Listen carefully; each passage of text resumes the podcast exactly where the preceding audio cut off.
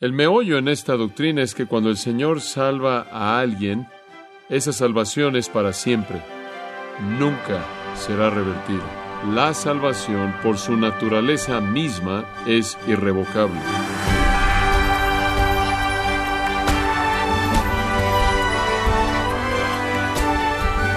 Le damos las gracias por acompañarnos a este su programa Gracias a vosotros con el pastor John MacArthur.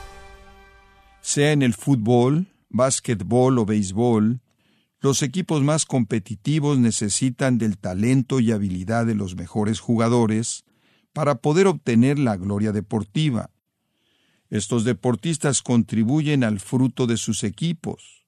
Ahora bien, cuando hablamos de la gloria de Dios exhibida en nuestra salvación, ¿por qué es que Él elige a indignos pecadores como nosotros?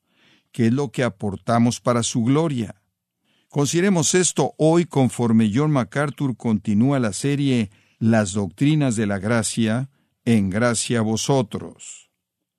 Regresemos a nuestro texto de Primera de Pedro capítulo 1 y permítame regresar simplemente a lo que dijimos la última vez. En primer lugar, somos protegidos por una esperanza viva. Protegidos por una esperanza viva. Versículos 3 y 4, primera de Pedro 1. Bendito el Dios y Padre de nuestro Señor Jesucristo, que según su grande misericordia nos hizo renacer para una esperanza viva, por la resurrección de Jesucristo de los muertos, para una herencia incorruptible, incontaminada, inmarcesible, reservada en los cielos para vosotros tiene usted una esperanza viva. ¿Qué es eso? Una esperanza que no puede morir. Ese es el punto. Hebreos 6:19 dice, esta esperanza tenemos como un ancla del alma, una esperanza que es tanto seguro como firme. ¿Cuál es nuestra esperanza? Nuestra esperanza es el cielo. Nuestra esperanza es ver a Cristo, recibir nuestra recompensa eterna, entrar a nuestro hogar celestial, recibir nuestra herencia. Este es el futuro para nosotros, el futuro en la próxima vida. Esta es una herencia que Pedro dice que es incorruptible. Digo, ¿cuántas veces la puede decir? No puede perecer, es incontaminada, no puede ser corrompida, es inmarcesible, no puede disminuir y está reservada. Y francamente está reservada para ustedes en el cielo. Y por cierto, el cielo es el lugar más seguro en el cual usted pueda colocar algo. Esa es la razón por la que Hebreos 6 dice que nuestro gran sumo sacerdote, el Señor Jesucristo, él mismo ha entrado al cielo. Él ha entrado al cielo. Escuche esto. Esta esperanza, como acabo de leer, tenemos como un ancla del alma, una esperanza que es tanto segura como estable y una que entra dentro del velo en donde Jesús ha entrado como un precursor para nosotros. Jesús fue al cielo y ancló ahí nuestra esperanza eterna. Esta esperanza está anclada, segura en el lugar más seguro, el cual es el cielo. Recuerdo Mateo 6, 19, 21. Haceos tesoros en los cielos, donde la polilla y el orín no corrompen y los ladrones no minan ni hurtan. Es el lugar más seguro. En Apocalipsis 21, 27. Nada impío jamás entra ahí. Nada inmundo jamás entra ahí. Ninguna persona que practica la abominación y el robo jamás entrarán. Ningún ladrón puede entrar ahí para robar su herencia. En el capítulo 22, 14, bienaventurados aquellos que lavan sus ropas para que puedan tener el derecho al árbol de la vida y puedan entrar por las puertas a la ciudad. Afuera del cielo están los perros, los hechiceros, los inmorales, los homicidas, los idólatras y toda persona que ama y practica la mentira. Es el lugar más seguro en el que usted puede colocar algo, porque solo los redimidos y los justos están ahí. Y lo que está en el cielo está sellado. Regrese por un minuto a Efesios 1. Efesios capítulo 1 es, es esta gran declaración hecha en los versículos 3 al 14. Versículos 3 al 14, la mayoría de los eruditos bíblicos dicen que es una oración, lo cual significa que Pablo estaba bastante emocionado aquí. Él nunca puso un punto en ningún lugar aquí, simplemente continúa fluyendo, pero comienza Bendito sea el Dios y Padre de nuestro Señor Jesucristo, que nos bendijo con toda bendición espiritual en los lugares celestiales en Cristo. Toda bendición espiritual, toda bendición espiritual. ¿Qué involucra eso? Él nos escogió en Él desde antes de la fundación del mundo para que fuésemos santos y sin mancha delante de Él. Ahora, entiende esto si es tan amable. Él nos escogió en Él antes de la fundación del mundo para que fuésemos santos y sin mancha delante de Él. Antes de que el mundo jamás comenzara, antes de que el tiempo llegara a comenzar, Él nos escogió para estar ahí cuando todo terminara con Él en la gloria. Y entonces Él nos va a llevar ahí. Él nos predestinó para adopción como hijos suyos mediante Jesucristo para sí mismo, según el beneplácito de su voluntad, para alabanza de la gloria de su gracia. Él nos predestinó para ser adoptados como hijos. Esta fue su intención, esta fue su voluntad, y es para alabanza de la gloria de su gracia. Entonces Él determinó en la eternidad pasada que Él nos llevaría a la gloria. Él predestinó eso. Y por lo tanto, Él nos dio, nos concedió gratuitamente esta gracia en Él amado. En Él tenemos redención por su sangre, el perdón de nuestros pecados, según las riquezas de la gracia, de su gracia, la cual Él derramó en nosotros. Y ahí en el versículo 11 hemos obtenido una herencia. Es una herencia habiendo sido predestinados según su propósito. Esto trata de una herencia que fue predeterminada antes de que el tiempo comenzara. Nuestro destino eterno fue cerrado, fue sellado, fue entregado, por así decirlo, antes de que el mundo jamás fuera creado. Y todo fue, según versículo 11, según su propósito, y Él hace todas las cosas según el consejo de su voluntad. El propósito fue que nosotros, que fueron los primeros que esperáramos, confiáramos en Cristo, debíamos ser para alabanza de su gloria. En Él también vosotros, después de oír el mensaje, la palabra de verdad, el Evangelio de vuestra salvación, y habiendo también creído, observe esto, fuisteis, después de que creyeron, ¿cuál es la siguiente frase? Sellados en Él con el Espíritu Santo de la promesa. Ahora, usted puede llamar al Espíritu Santo muchas cosas, pero cuando usted llama al Espíritu Santo el Espíritu Santo de la promesa, el Espíritu Santo viene como un sello para garantizar algo en el futuro, algo que todavía no se ha cumplido. Ustedes fueron sellados en Él en el momento que creyeron y el Espíritu Santo de la promesa fue dado como arras. Esa es la palabra griega rabón, enganche. Enganche también es una palabra para un anillo de compromiso de nuestra herencia. A usted se le dio el Espíritu Santo como un sello en el momento que usted creyó, como Dios, conforme Dios vio hacia el futuro y la redención de su propia posesión para la alabanza de su gloria. Y esa frase, la alabanza de su gloria, es repetida una y otra vez aquí. Entonces, entiende usted que en el momento en el que usted creyó, usted fue sellado y su herencia es incambiable. Esa es la manera en la que Dios lo planeó en la eternidad pasada, y ese es su propósito, esa es su voluntad, y eso es exactamente lo que Él hará.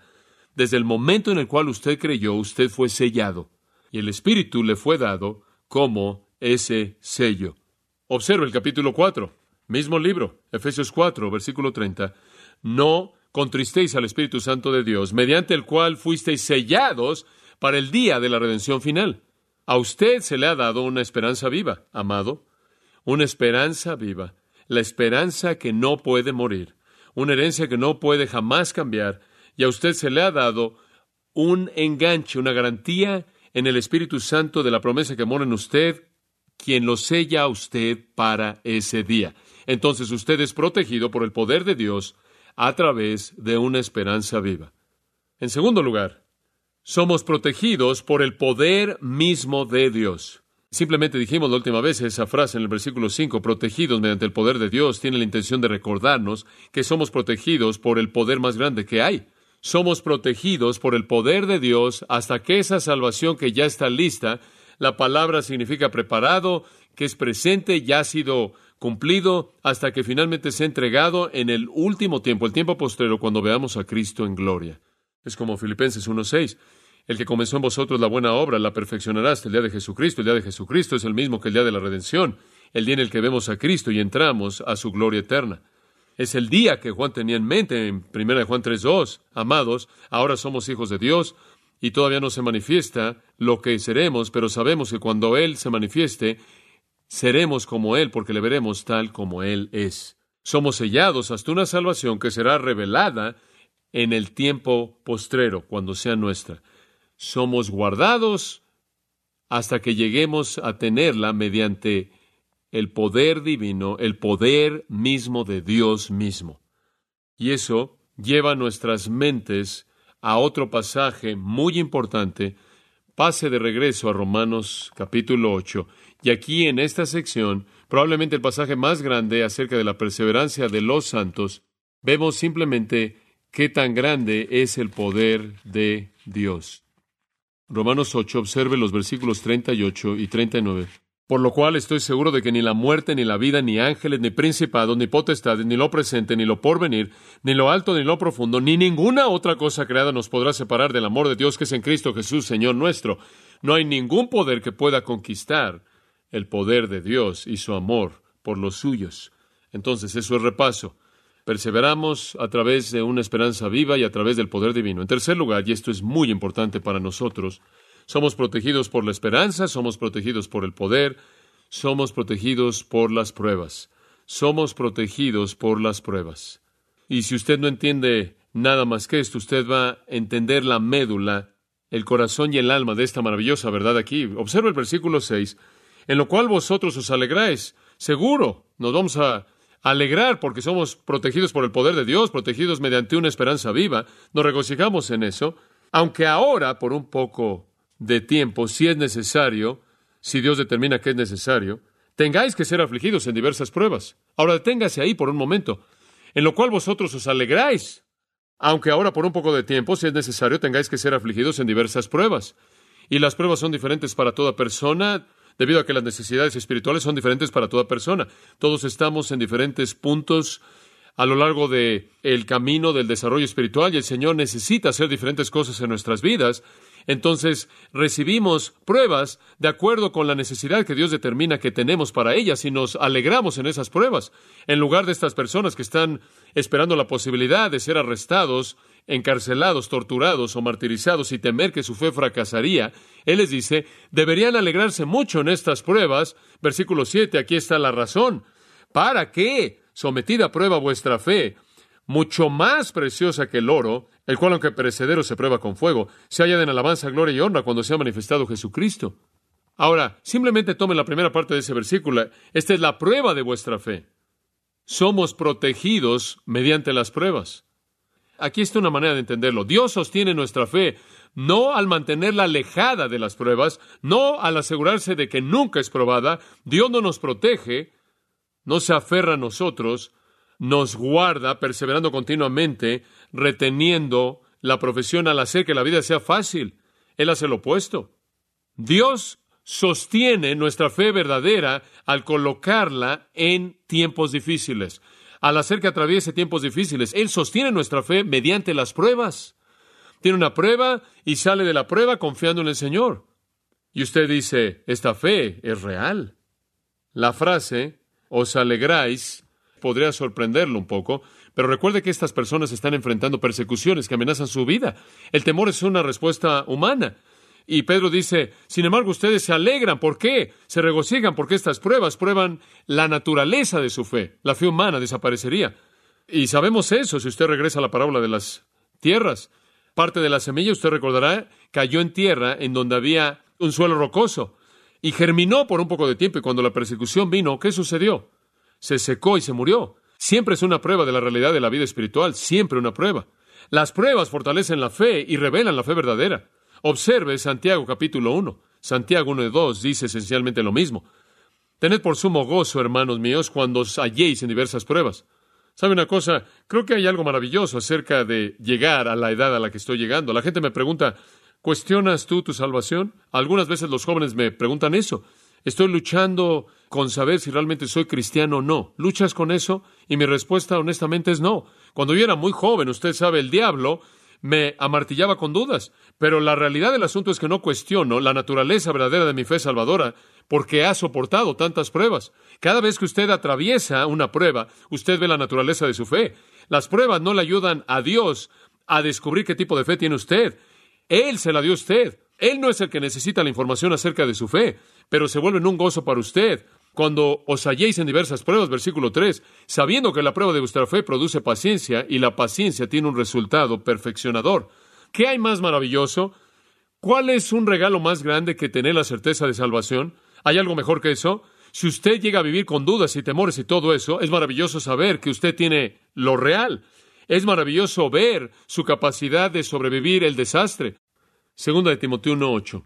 Pablo dice, Acompáñame en sufrir por el Evangelio según el poder de Dios. Versículo 9. Dios quien nos salvó nos llamó con un llamamiento santo, no según nuestras obras, sino según su propio propósito y gracia, nos concedió en Cristo Jesús desde toda la eternidad.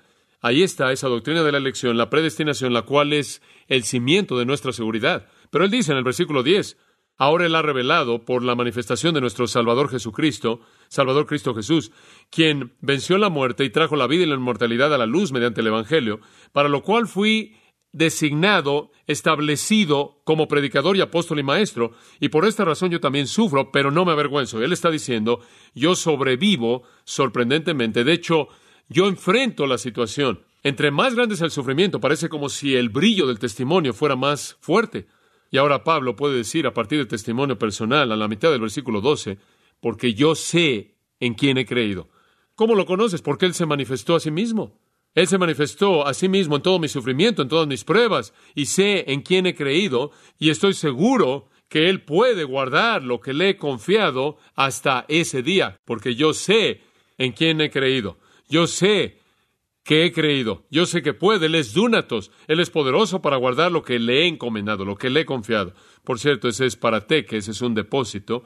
Eso es depósito, lo que he depositado con Él. Mi vida, mi alma, mi eternidad. Sé que Él puede guardarlo a través de mi fe, porque sin importar cuál sea la prueba, mi fe nunca falla. Él me ha dado una fe que sobrevive todo. La verdadera fe emerge de las pruebas más fuerte que nunca. ¿Sabe una cosa? De regreso a Romanos 8, de nuevo, usted no puede mantenerse alejado de ese capítulo al hablar de esto, pero en Romanos 8, Pablo dice en el versículo 35, ¿quién nos separará del amor de Cristo? ¿Hay algo que pudiera suceder que causara que nosotros dejáramos de amar a Cristo? Tribulación, aflicción, persecución, hambre, desnudez, peligro, espada. ¿Usted cree que él simplemente tomó esas palabras del aire? No, eso es autobiográfico.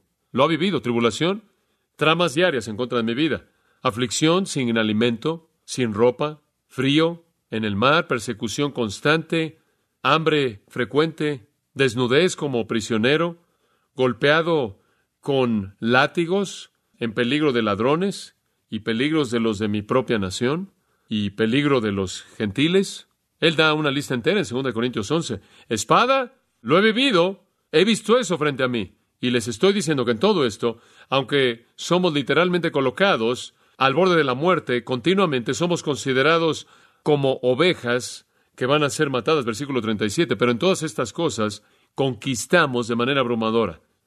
Como puede ver, este tipo de fe que Dios nos da se levanta en la prueba, se levanta. Ahora nunca ha enfrentado persecución, ha enfrentado ambientes bastante hostiles, su fe es probada en algunos ambientes. Encuentra un nivel de energía y un nivel de compromiso, un nivel de convicción, un nivel de denuedo en esos ambientes que quizás es inclusive mayor que otros.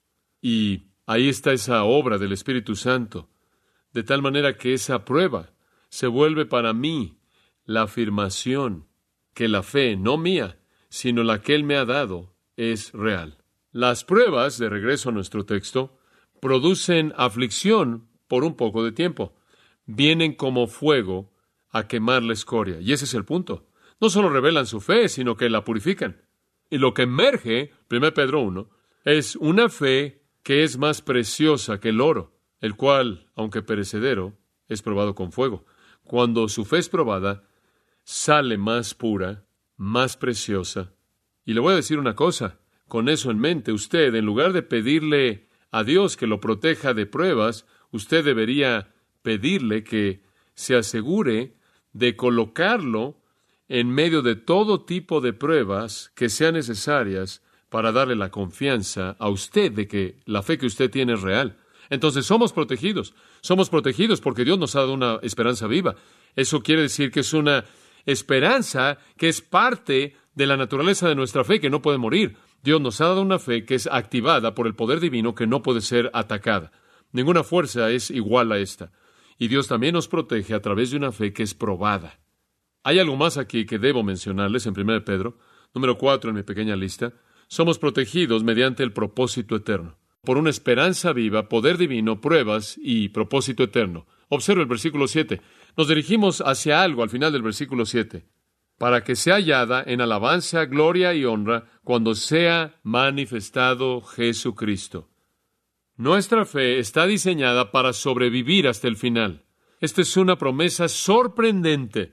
Tenemos una fe que espera, una fe que no puede ser atacada, protegida por el poder divino, protegida por poder divino, una fortaleza de fe que solo es hecha más fuerte a través de la prueba. Tenemos una fe probada que encuentra su cumplimiento en el propósito y plan de Dios en una unión con el Señor Jesucristo en su manifestación. Y en ese momento recibiremos gloria, alabanza y honra por parte de Dios. Y eso nos lleva de regreso a la razón para la cual fuimos salvos al principio. Fuimos elegidos para que fuéramos llevados a la gloria eterna.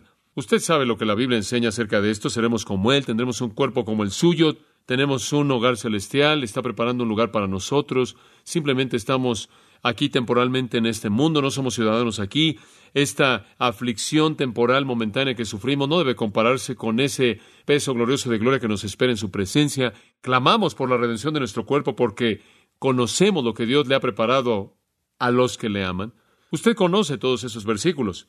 Ya, por así decirlo, somos ciudadanos celestiales. Nuestro Padre está ahí, nuestro hogar está ahí, nuestra vida está ahí. La promesa de Dios es llevarnos a la gloria eterna. Y por cierto, esa fue su promesa, no en el momento de que nosotros vimos el Evangelio y lo creímos. Esa fue su promesa para nosotros en la eternidad pasada, mucho antes de que alguien o algo fuera jamás creado. Dios predeterminó entonces que fuéramos llevados a la gloria eterna. Esto quiere decir que usted no entiende la salvación en absoluto si usted no entiende sus tres dimensiones está el punto en el cual usted cree, está el proceso en el cual usted es guardado, y está esa salvación final en la cual usted es glorificado. Y cuando Dios predeterminó salvarlo, Él predeterminó que las tres se llevaran a cabo, no parte de ellas. Esa es la razón por la que en Romanos 8 o 18 Pablo dice, porque yo considero los sufrimientos de este tiempo presente como algo no digno de compararse con la gloria que nosotros ha de manifestarse. Lo que suframos aquí nos regocijamos porque muestra que tenemos una fe real y fortalece esa fe, y nada de ese sufrimiento debe ser comparado con la gloria que Dios ha predeterminado para nosotros. Entonces somos protegidos por una esperanza viva, poder divino, pruebas y la promesa de la gloria eterna. ¿Puedo darle uno más? Número cinco. Somos protegidos por amor inmortal. Somos protegidos por amor inmortal. Versículo 8. A quien amáis sin haberle visto. A quien amáis sin haberle visto. Ese es el meollo. Tenemos un amor por Jesucristo. Si alguno no amara al Señor Jesucristo, Primera de Corintios 16, 22, sea anatema. Esta es una declaración profunda acerca de la naturaleza de la verdadera salvación. Es caracterizada no solo por fe en Cristo, creer en Él, sino amarlo. Usted puede creer los hechos y no ser salvo. El diablo cree los hechos, los demonios creen los hechos. Ellos saben que son verdad. El punto aquí es amar al Señor Jesucristo. Y si me aman, van a guardar ¿qué? Mis mandamientos. Ustedes me aman si desean mi gloria y mi honra. Aunque no lo han visto, lo aman. Si usted fuera a definir el cristianismo en su sentido más puro, usted tendría que usar esa palabra amor. Usted puede identificar a un cristiano porque ama a Cristo tanto que se manifiesta en gozo. Se manifiesta en gozo. ¿Por qué cantamos? Cantamos porque estamos llenos de gozo. ¿Y acerca de quién cantamos? Cantamos acerca de Cristo. Lo amamos. ¿Qué le dijo Jesús a Pedro en Juan 21 cuando quiso restaurarlo? En el mar de Galilea le dijo, Pedro, ¿qué? ¿Me amas? Esa es la manera en la que él definió su relación. ¿Me amas? Y Pedro dice, te amo. Él dijo, bueno, entonces haz lo que te digo, alimenta mis ovejas. Y él sabe si le amamos. Primera de Juan 4:19 dice, nosotros le amamos a él, porque él nos amó primero. Usted sabe que una relación humana verdadera demanda amor y confianza. Amor y confianza. Y así es también con nuestra relación con Cristo. Así es realmente como es definida. Y no existe algo tal como un cristiano que no ama a Cristo. En toda su vida entera como creyente, usted crece en su amor hacia Cristo. Usted crece en su afecto hacia Él. Esa es la razón por la que el apóstol Pablo dice, a fin de conocerle. Porque entre más ama usted a alguien, más quiere conocerlo. Pablo sabía que él era amado, de regreso a Romanos 8 de nuevo, él sabía que nada podía separarlo del amor de Cristo para él, pero él también sabía que nada podía separarlo de su amor hacia Cristo. Digo, ¿no es acaso esa la idea? Puedes pegarme con lo que sea, puedes pegarme con tribulación, aflicción, persecución, desnudez, hambre, espada, y nada cambiará mi amor hacia Cristo. Nada. Lo amo con un amor que Él me dio, Romanos 5:5. El amor de Cristo ha sido derramado en vuestros corazones. Es un regalo de Dios, así como la fe. A usted se le ha dado una fe sobrenatural, a usted se le ha dado un amor sobrenatural, el cual nunca cambiará. Y entonces es ese amor inmortal que nos sostiene. Es un componente de nuestra fe. Entonces somos guardados a través de la fe, versículo 5 y ahora finalmente versículo 9. ¿Cuál es el fin? Obteniendo, escuche esto, el fin de vuestra? Fe, la salvación de vuestras almas. Esa es la razón por la que decimos esto, que esta doctrina debe ser llamada la perseverancia de los santos, o mejor aún la perseverancia de la fe.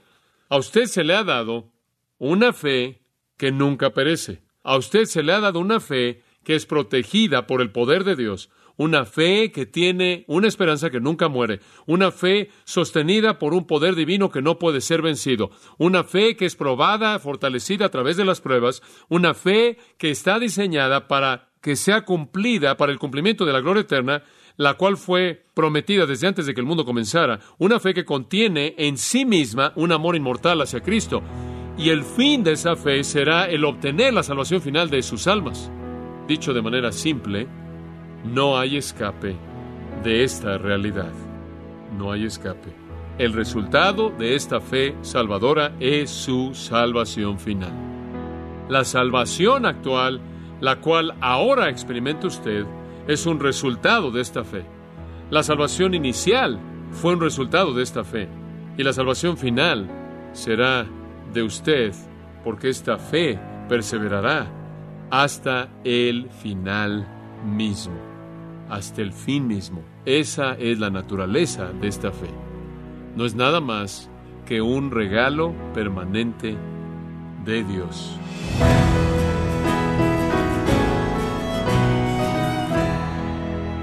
John MacArthur nos recordó que el resultado de nuestra fe salvadora es nuestra salvación final. Esa es la naturaleza de esta fe, que nos ayuda a perseverar porque es un don permanente de parte de Dios. Esto es parte de la serie Las Doctrinas de la Gracia, en gracia a vosotros. Y quiero recordarle, estimado oyente, que tenemos a su disposición el libro La verdad sobre la gracia, donde John MacArthur nos enseña que la gracia es la base de la interacción de la humanidad con Dios y nos ayuda a no fracasar y mantenernos en comunión con Él. Puede adquirirlo en nuestra página en gracia.org o en su librería cristiana más cercana. Y también le comento que puede descargar todos los sermones de esta serie Las Doctrinas de la Gracia, así como todos aquellos que he escuchado en días, semanas o meses anteriores, en gracia.org. Si tiene alguna pregunta o desea conocer más de nuestro ministerio, como son todos los libros del pastor John MacArthur en español, o los sermones en CD, que también usted puede adquirir, escríbanos y por favor mencione la estación de radio por medio de la cual usted nos escucha en gracia a vosotros. Es importante conocer no solo el país y ciudad de donde usted nos escucha, sino también la radio. Para quienes contactan nuestro ministerio por primera vez, pueden solicitar una copia del mensaje de promoción sin costo alguno, un mensaje por oyente únicamente. Si usted vive en los Estados Unidos o Puerto Rico, escríbanos a Gracia Vosotros, P.O. Box 4000, Panorama City, California, 91412. O puede escribirnos a través del siguiente correo electrónico radio arroba. Le damos las gracias por su tiempo y sintonía en nombre del pastor John MacArthur y del personal. Y le comento que estamos orando para que Dios continúe extendiendo su gracia en usted mientras nos acompañe en la próxima edición para continuar desatando la verdad de Dios un versículo a la vez, aquí en gracia a vosotros.